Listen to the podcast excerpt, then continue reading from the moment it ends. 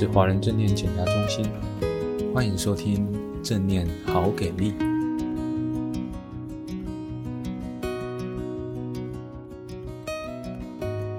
大家好，欢迎来到正念好给力，我是凯莉。那今天呢，我们邀请到一位重量级的来宾，姚怡君医生，我们热烈的欢迎他。大家好。呃，我是华人正念减压中心的姚怡君医师，很开心今天能够再在 Podcast 正念好给力里头跟大家聊一聊。嗯，最近有一部非常火红的韩剧，对啊，这部最近很夯哦，超夯哦，不知道大家在过年期间有没有机会可以看一下这样子。啊，这部就是《黑暗荣耀》The Glory。Kelly，你看了吗？我看了，我也是利用过年时间，我一天就追完了。嗯。有点暴饮暴食哦，真的，因为就是觉得、呃、哦，好想知道那个结局是什么。复仇剧都会有这种感觉，虽然复仇不是我们今天要讲的重点，不过复仇也是这一这一部剧其实很吸引人的地方，对不对？那我们要剧透吗？嗯、我们会爆雷吗？下面有没有防雷线？有，我们现在要拉起一个防雷线，因为我们会就是以剧中的角色来。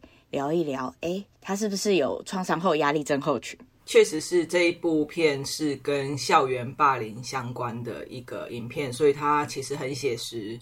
呃，我们会特别挑这部剧，确实是这一些主角们展现了很多因为霸凌之后，或者是一些重大的创伤事件后，出现了一些创伤的反应跟症状。所以 PTSD 创伤后压力症候群是怎么一回事？然后正念怎么可以用来协助好有创伤的个案？所以这个接下来是防雷线哦，我们会讨论到跟这一部剧相关的剧情。不想被暴雷的听众，就等你看完后再来听我们聊一聊这部戏的剧情吧。OK，好。我不知道大家有没有印象很深刻，剧刚开始的时候就是演他们校园霸凌的现场，女主角就是文同莹被。怎样的对待嘛？哦，看我都不忍直视诶，因为小时候有被烫伤的经验，嗯，uh, uh. 就是那个煮热水的时候啊，就端到客厅就烫伤，那个伤口是一下子你去冲冷水，马上就起水泡了，嗯，呃，我记得他在那个剧里面就是有被五人帮拿呃电棒卷。怎么讲？那一幕确实是，应该是很多人看了会觉得很。我觉得其实他拍的很写实，然后也很吓人。就是在学校，一个高二的女生被她同班的同学体育馆里头，就五个人里面包括两个男生、三个女生，然后把她架在里头，然后有人压着她，然后里面最主要的霸凌者就是那个反派的女主角，她就下令。要她同伙里头的其他同学拿着电棒，然后就一个地方一个地方去烫烫那个女主角。我、那个真的是一个很，我我觉得 Kelly 讲的很好，那个是一个很令人痛心，然后很不忍直视，然后那样子的一个施暴的一个场景，其实看起来我不知道大家的感觉怎么样。其实那个是很很令人恐惧的。你想想看，你被你不能够动，然后被绑在那里，然后旁边好多人压着你。然后你又无助，因为在他们就选在很空、很空旷的那个体育馆里头，然后你也没有办法听到那个回音诶。对对，所以在那种又又又令人害怕，然后又令人无助的那个状况之下，身体它是真实的被烙印，然后有那个声音，然后有那个烟，旁边伴随着被攻击的时候，还有耳朵旁边的那一些嘲笑啊。好，然后那些辱骂、那些羞辱啊，我觉得那个其实是真的是一个很无助的一个被霸凌的一个现场，对，非常非常非常的震撼这样子。但是其实那个也是很很写实的一个霸凌的现场。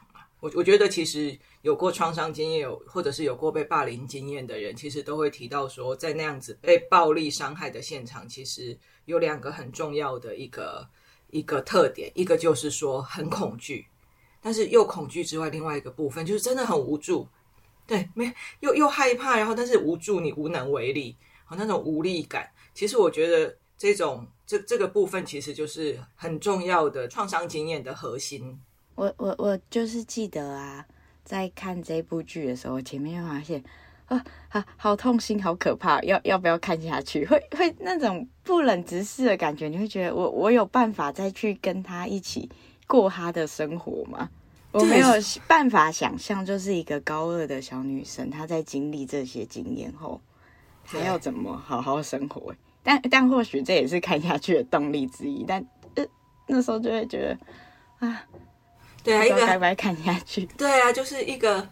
那种一个还没有长大的的一个高二的女生，然后我觉得其实更令人痛心的是什么？就是她被这五个人欺负之后、霸凌之后，她求助，然后她去找护士，然后她去找她的班导师，然后护士想要帮她，但是我觉得就是因为她在剧里头设定的五人帮是非常有权势，而且是非常。呃，懂得用权力操弄的一群，不知道为什么高二的小孩子，就是可能有钱的小孩子吧，不知道，就是很有权势。然后，所以当女主角去想要去求助的时候，她被拒绝。我觉得那个是第二层的加害，然后更令人痛心的地方。嗯、护士想要帮她，但是护士反而被，他是被离职吗？我有点忘记了，他就离职了，他就离职了，嗯，好像呃。导师甚至是导师是加害者哎，对，我觉得其实更痛心的是，哎，本来应该要帮忙女主角的这种所谓的权威人士啊，就是老师啊，对不对？好，就是学校应该要保护我们的人呐、啊，就他反而说这种小事到警察局说这种小事干嘛闹上警察局？哎，他反而没有协助女主角，然后他反而还骂她说，哎，这种事情这么小，好，干嘛呀？干嘛要闹到警察局去？这个女主角甚至后来在受不了反复。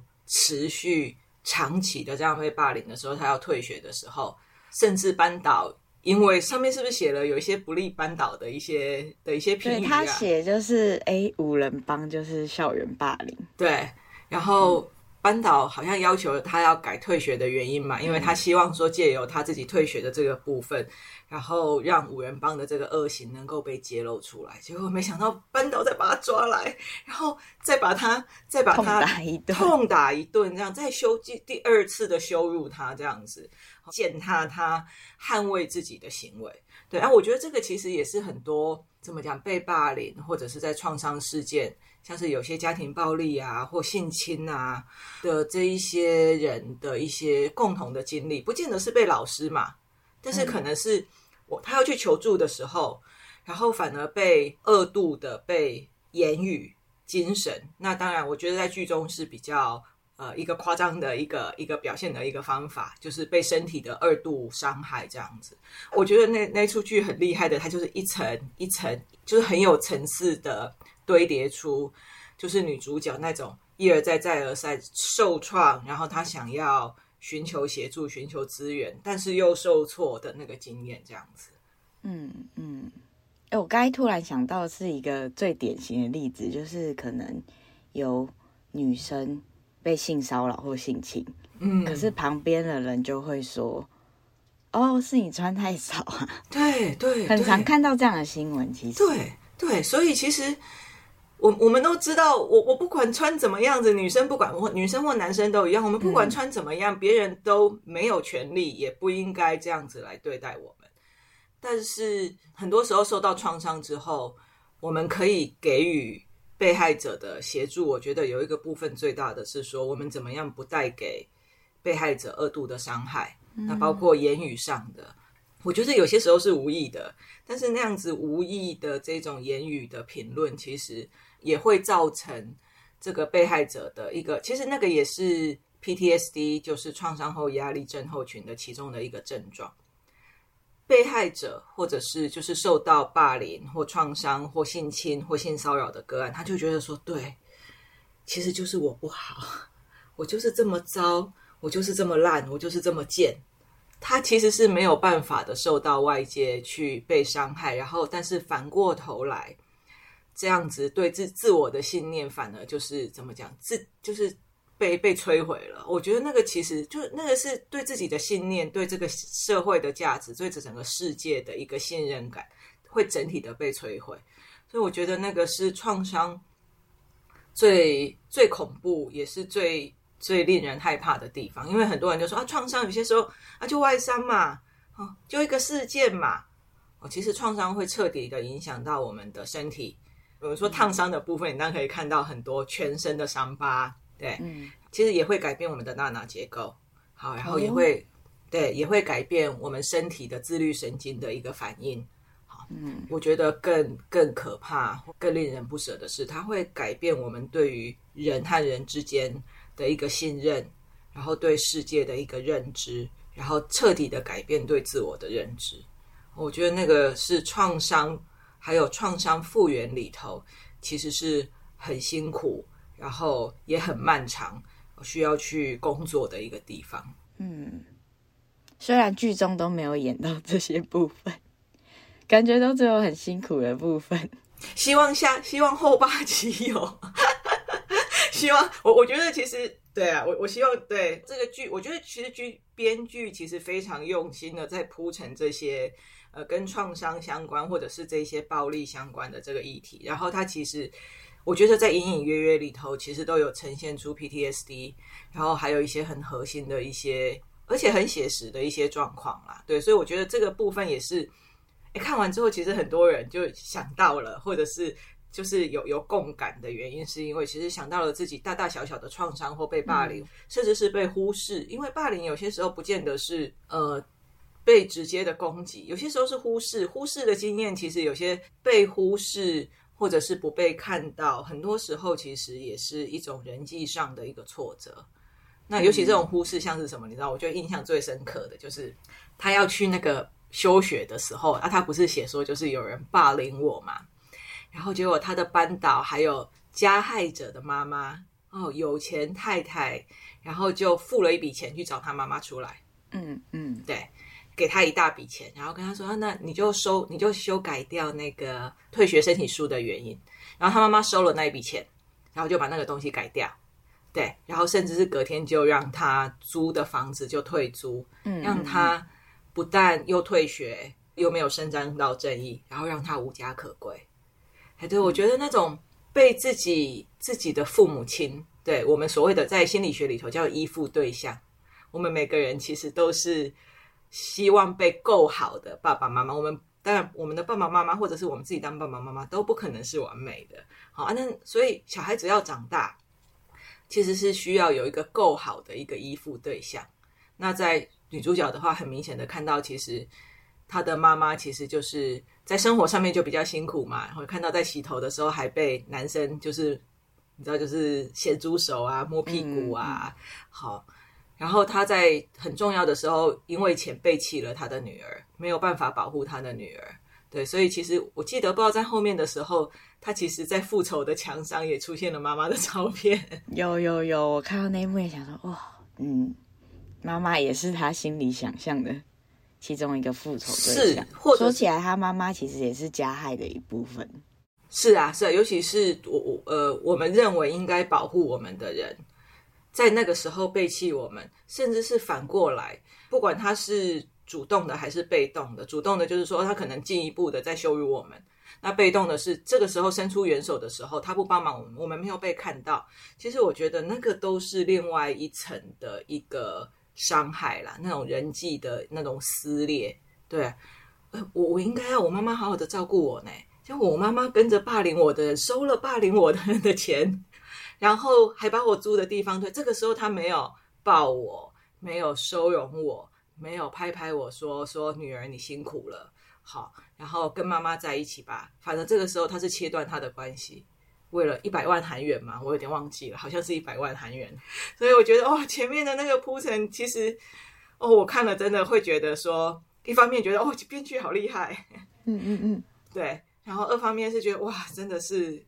女女主角之所以会有那么想要复仇啊，呃，会有后续的这个，我觉得其实是一个很令人心疼的一个创伤被害者的一个角色啦。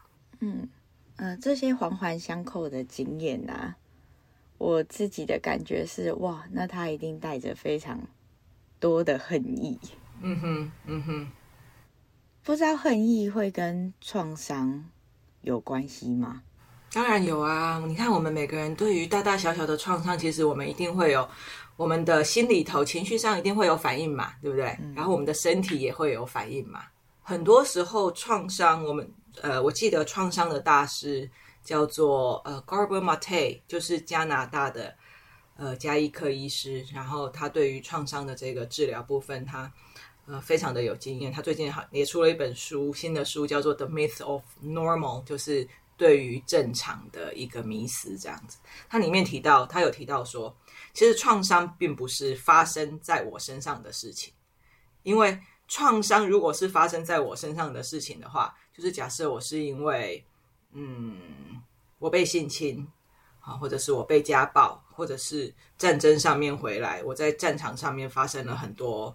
不管是受伤，或者是我被迫去伤害别人的生命，这样子。如果创伤只是发生在我们身上的事情的话，那事情就永远不会，那创伤就永远不会变好，诶，因为这些事情已经过去啦，我们是没有办法改变。那创伤是什么？创伤是这些发生在我们身上的事情，然后在我们心里头，我们怎么去反应，我们怎么去处理。所以，不是每个我们遇到这些创伤事件的人都会发展出创伤后症候群。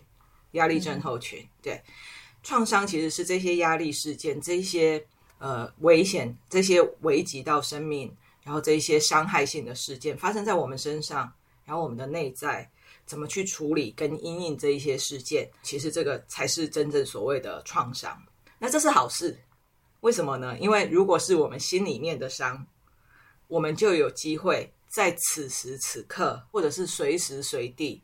我们都有重新再去疗愈，或者是协助自己复原的一个机会。那如果创伤只是过去发生的事情的话，那我们是永远没有办法处理跟疗愈的，因为已经发生了嘛。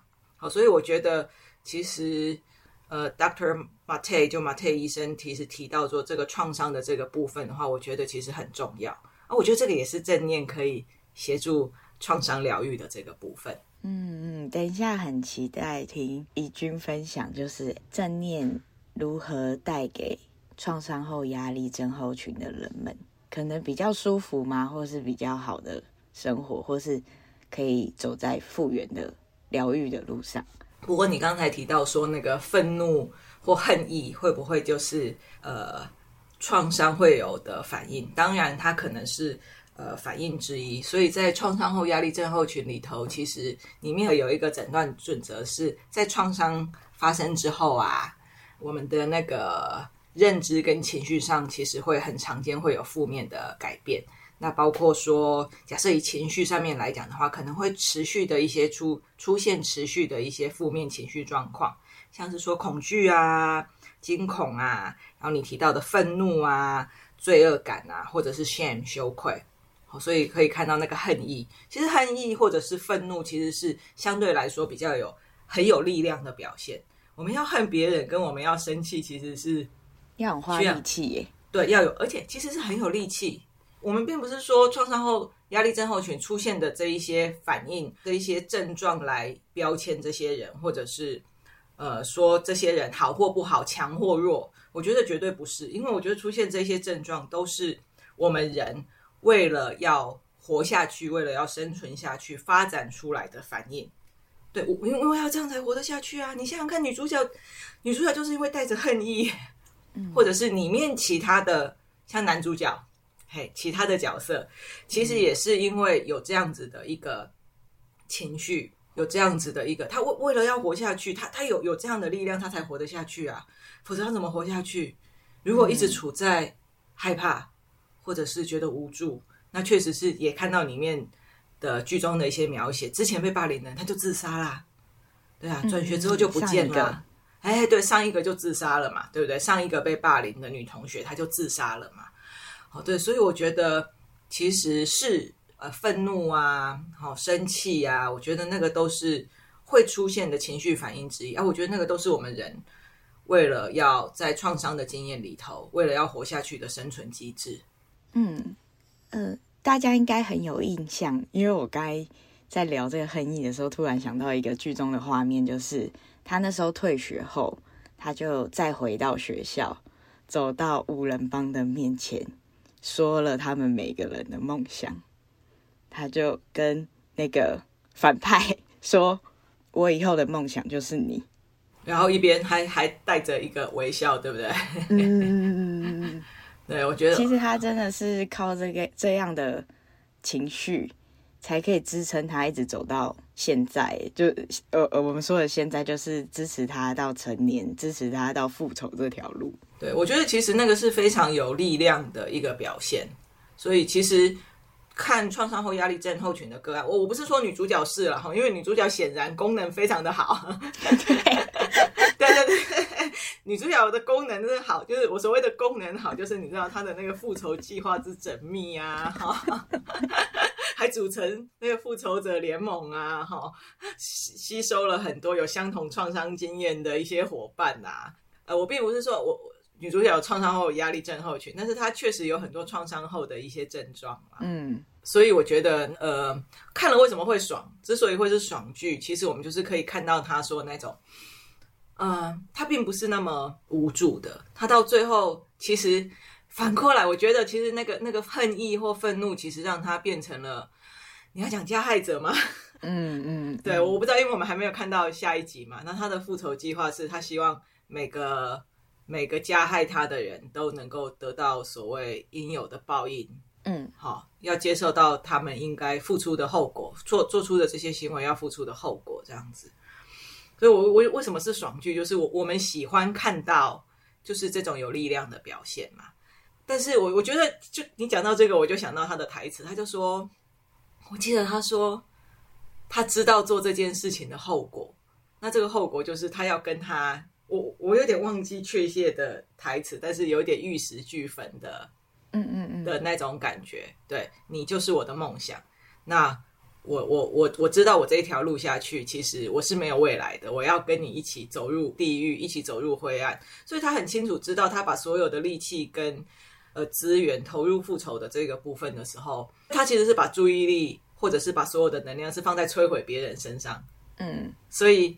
当我们把所有的注意力跟能量放在摧毁别人身上的时候，有多少的力量是放回到我们自己身上，自我疗愈的部分？我想那个机会是不多的啦。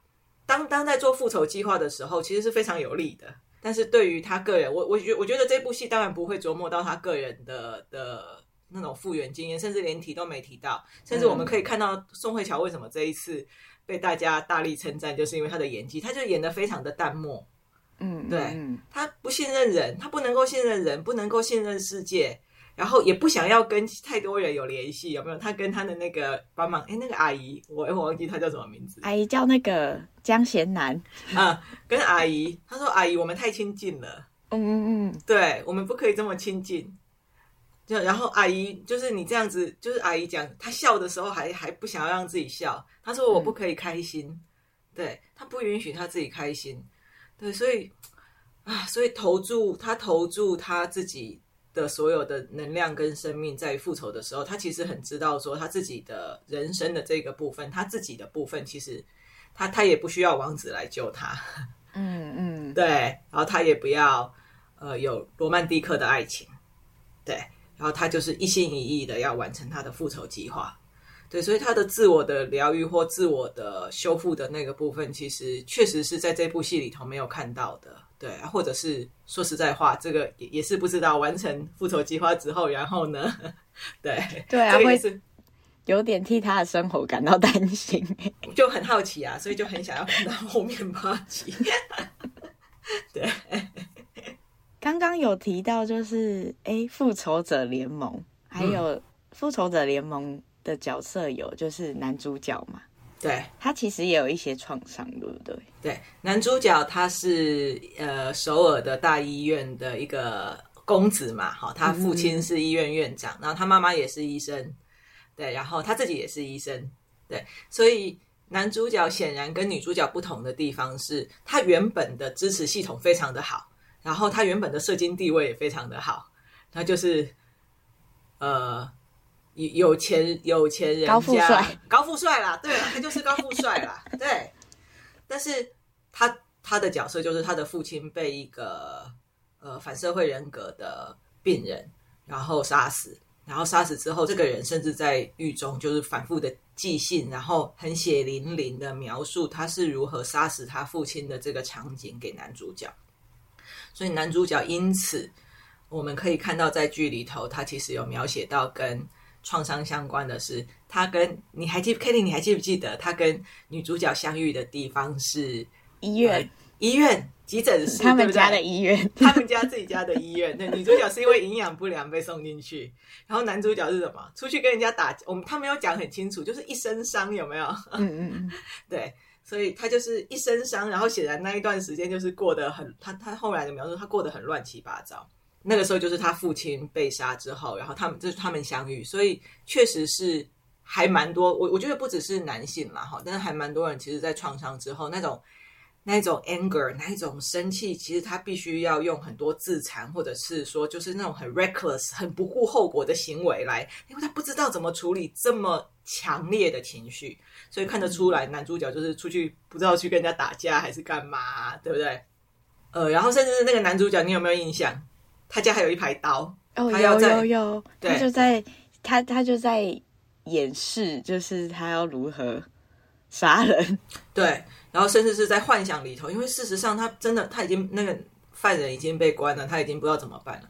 但是他心里面的痛，然后他晚上其实他的痛他不知道怎么处理，他在幻想中拿着刀想象，然后他写的很具体，他想象那个人的高度，然后体重，然后他大概要刺到什么地方，然后可以很精准的以他医生外科医师的专业，可以很精准的把对方杀掉。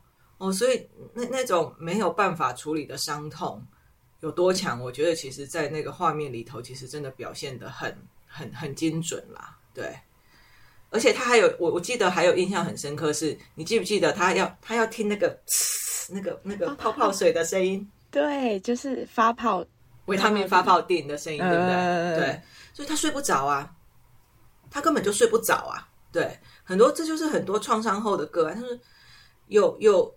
一大堆情绪，然后睡不着。睡不着的原因是因为他可能会反复做噩梦，然后可能平常在生活当中这些影像并不是自己控制要出来或不要出来。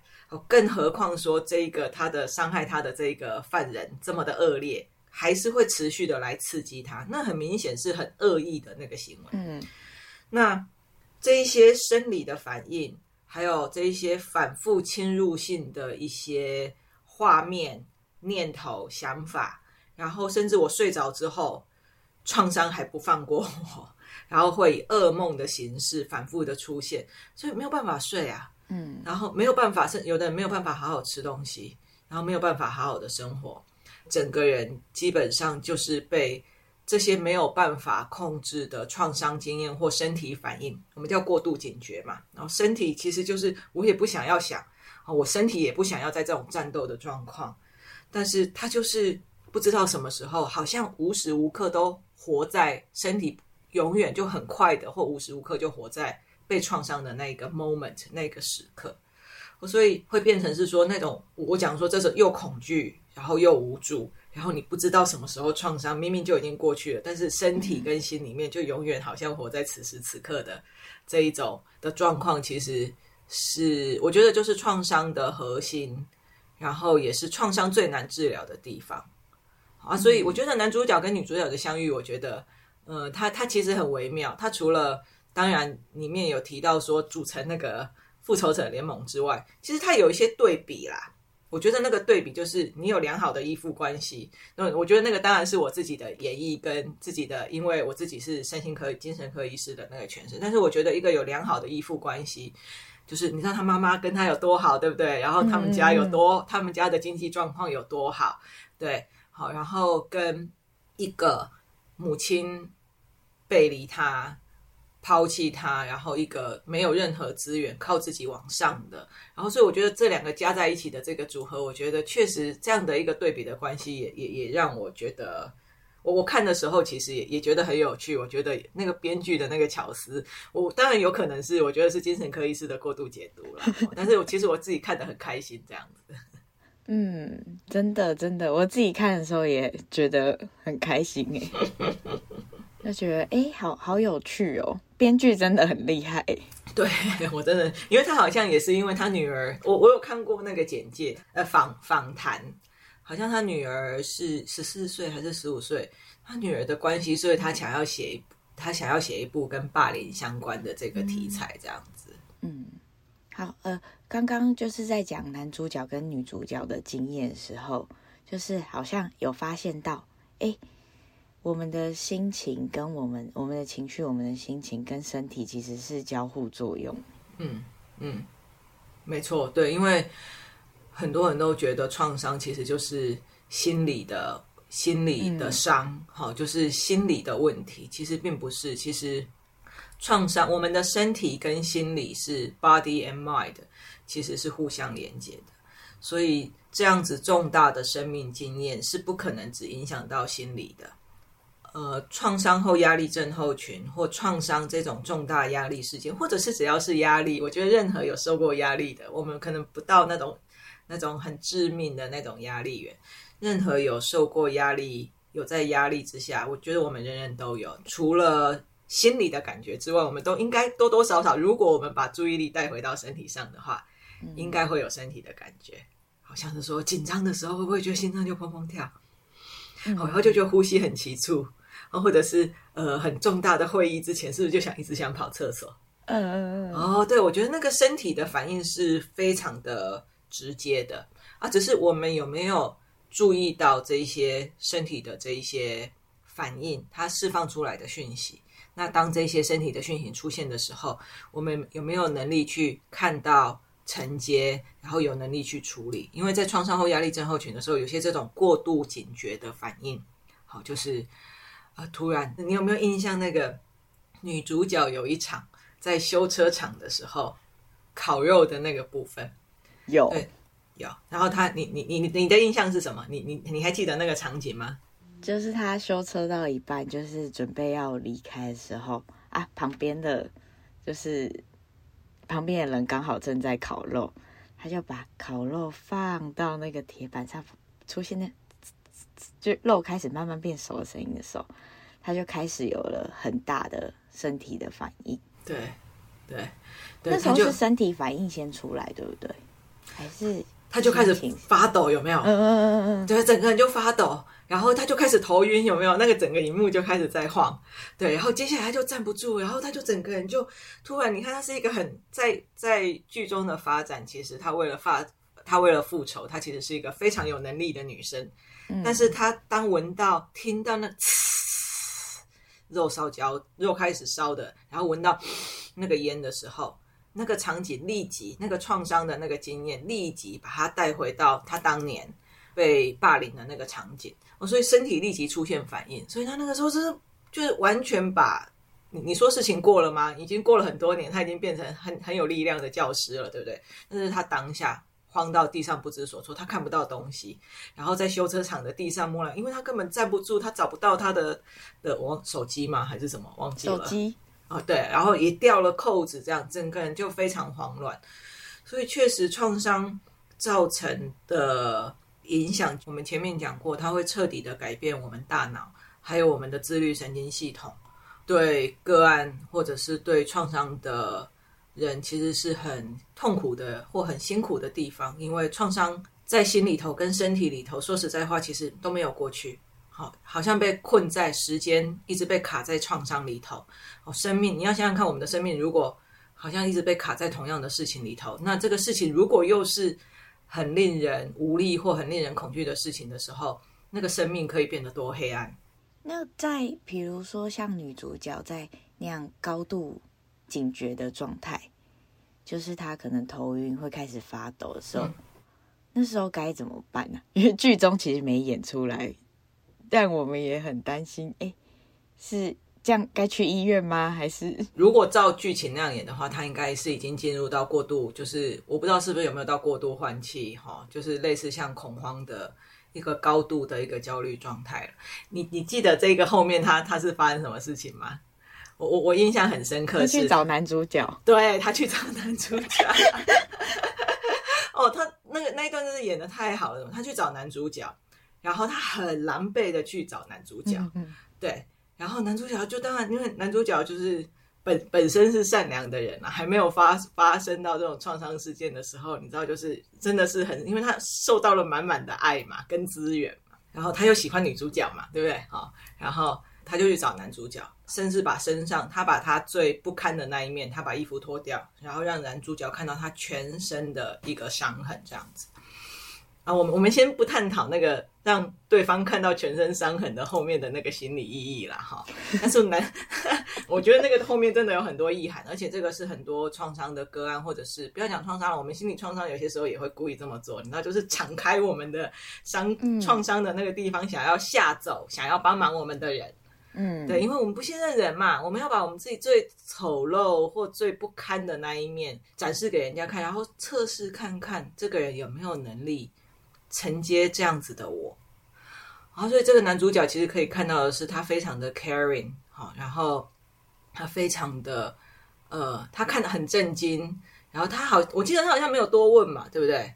嗯，好，然后他那个时候做的是，他就让他换上了干净的衣服，好，然后让他好好坐着，然后我记得他跟他说：“你你不一定要，我我不太记得台词，但是他说你可以不用急着告诉我。”他说什么事？嗯、对，你可以不用告诉，现在告诉我到底发生什么事情。你用你自己的步调，对，然后我告诉你我家的密码。你有需要的时候你就进来，然后你下一颗棋让我知道，我们就是持续，因为他们用围棋在在这个剧情里面占了很大。你下一颗棋让我知道你你你在这边，然后我知道你安全，这样就好了。我觉得那个其实真的，我我看完之后，我觉得当当然。男主角是一个，也是一个，也是一个深受创伤受苦的人，那所苦的人。但是我觉得男主角做的事情，其实真的就是创伤复原，或者是做对创伤有非常重大创伤的人最棒的一个示范。嗯，对，就是允许创伤的个案出现的反应，然后。允许创伤的个案用他自己的步调，好来，呃，不管是你说是修复啊，或者是处理自己的情绪啊，就承接那个创伤的的人此时此刻的状况。我觉得那个像女主角她演的那么有能力的人，她其实生很多时候她不需要人家教她怎么做了。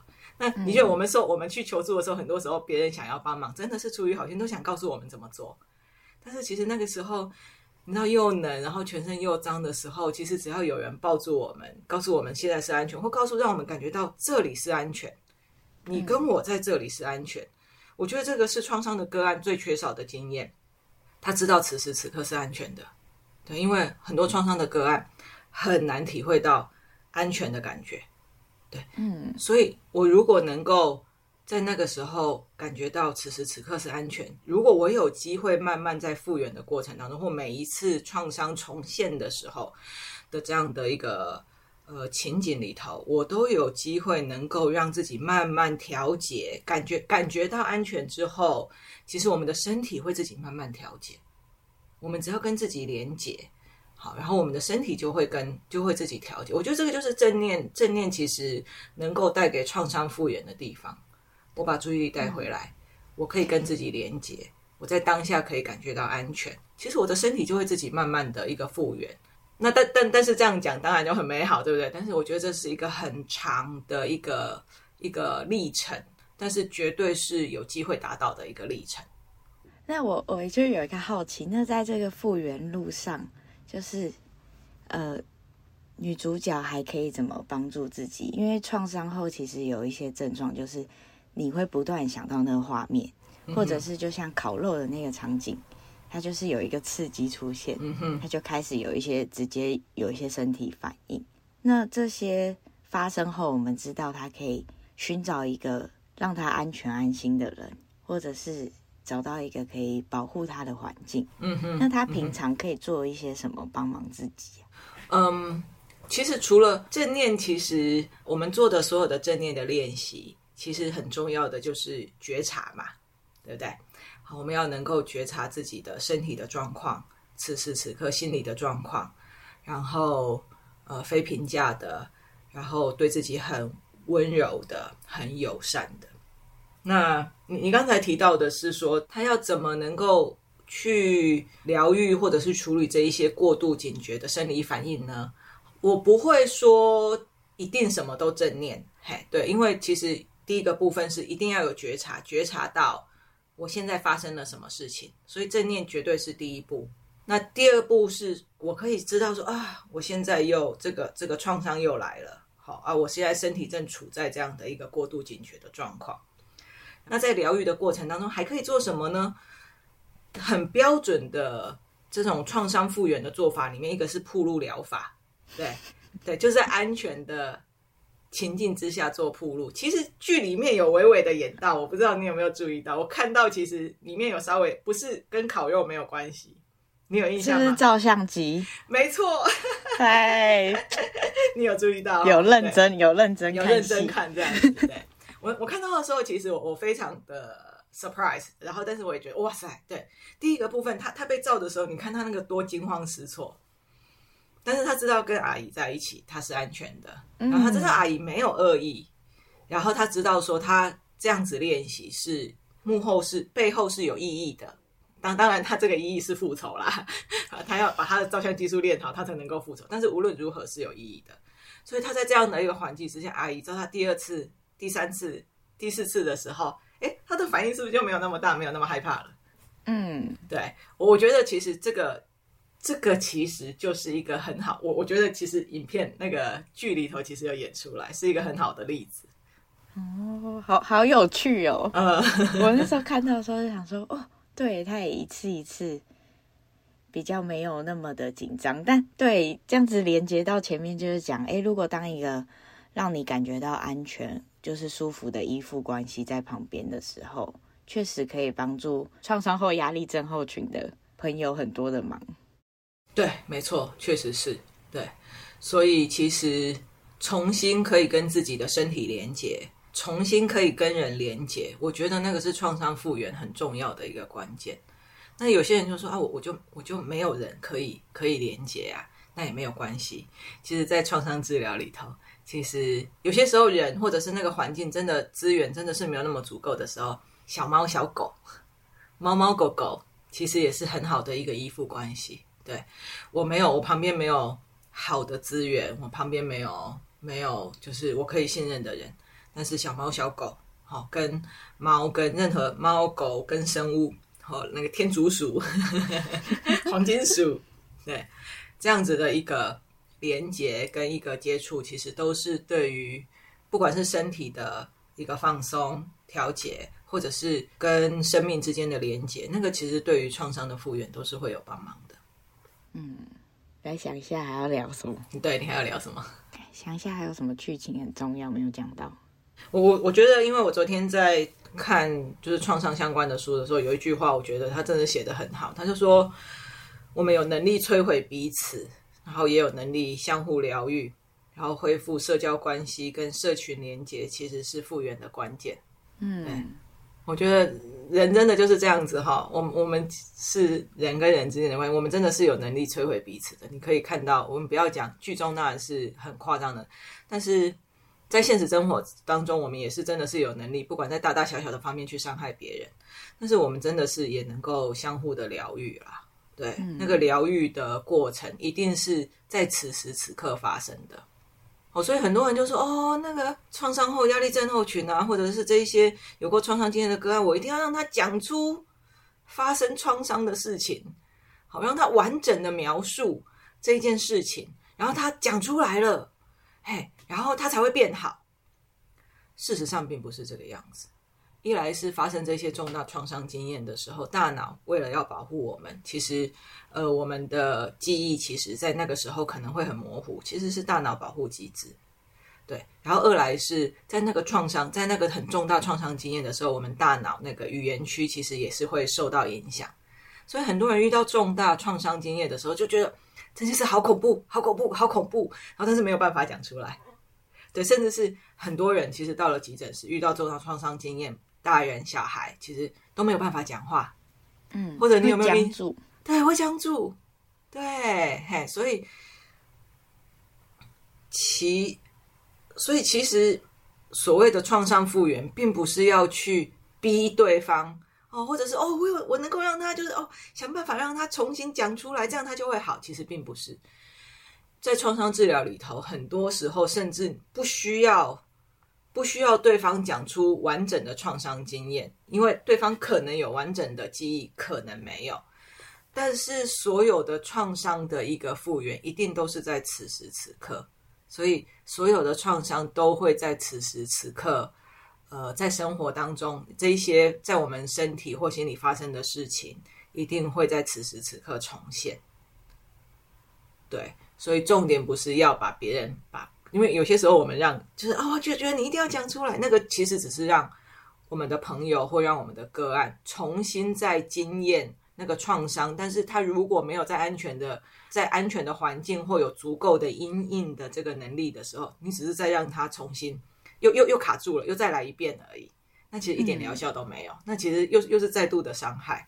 哦，呃，所以此时此刻其实很很需要就是连接，不管是自己跟自己的连接，自己跟自己身体的连接，跟自己跟心理的连接，或者是自己跟别人的连接。对，他好像才可以做到那个。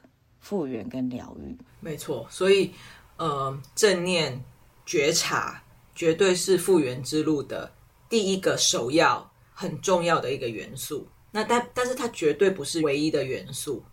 好，所以像我们之前正念临床学理的课程里头，里面有提到说，其实创伤的复原之路其实有几条路，一条路就是从上到下。好，所以在大脑里头，我们讲 top down，top down 就是说我们。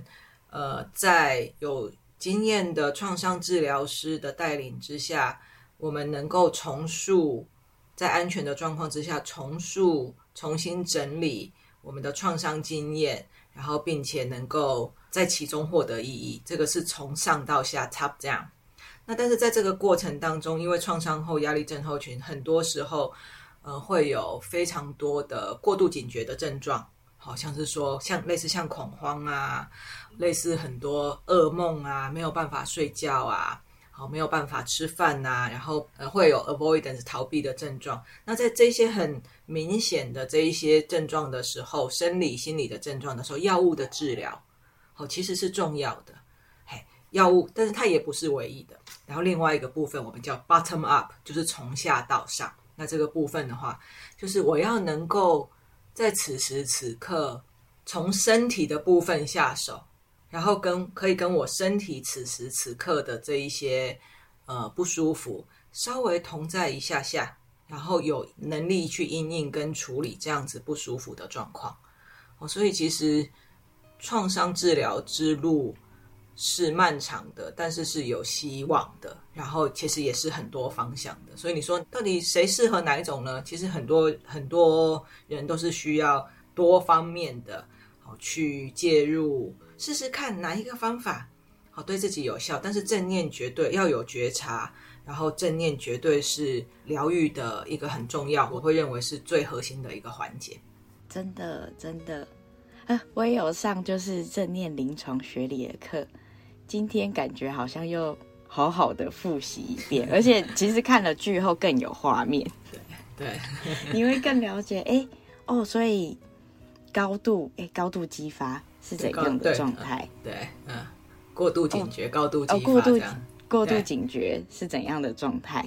你会更清楚，哎，他可能会有什么样的反应？所以我觉得，哎，很有趣，哎，对，我我觉得是在娱乐层面呐、啊，但是从身心身心医学的那个层面来讲，我觉得这这部片其实确实有很多可以探讨，然后也也有很多启发的地方，这样子。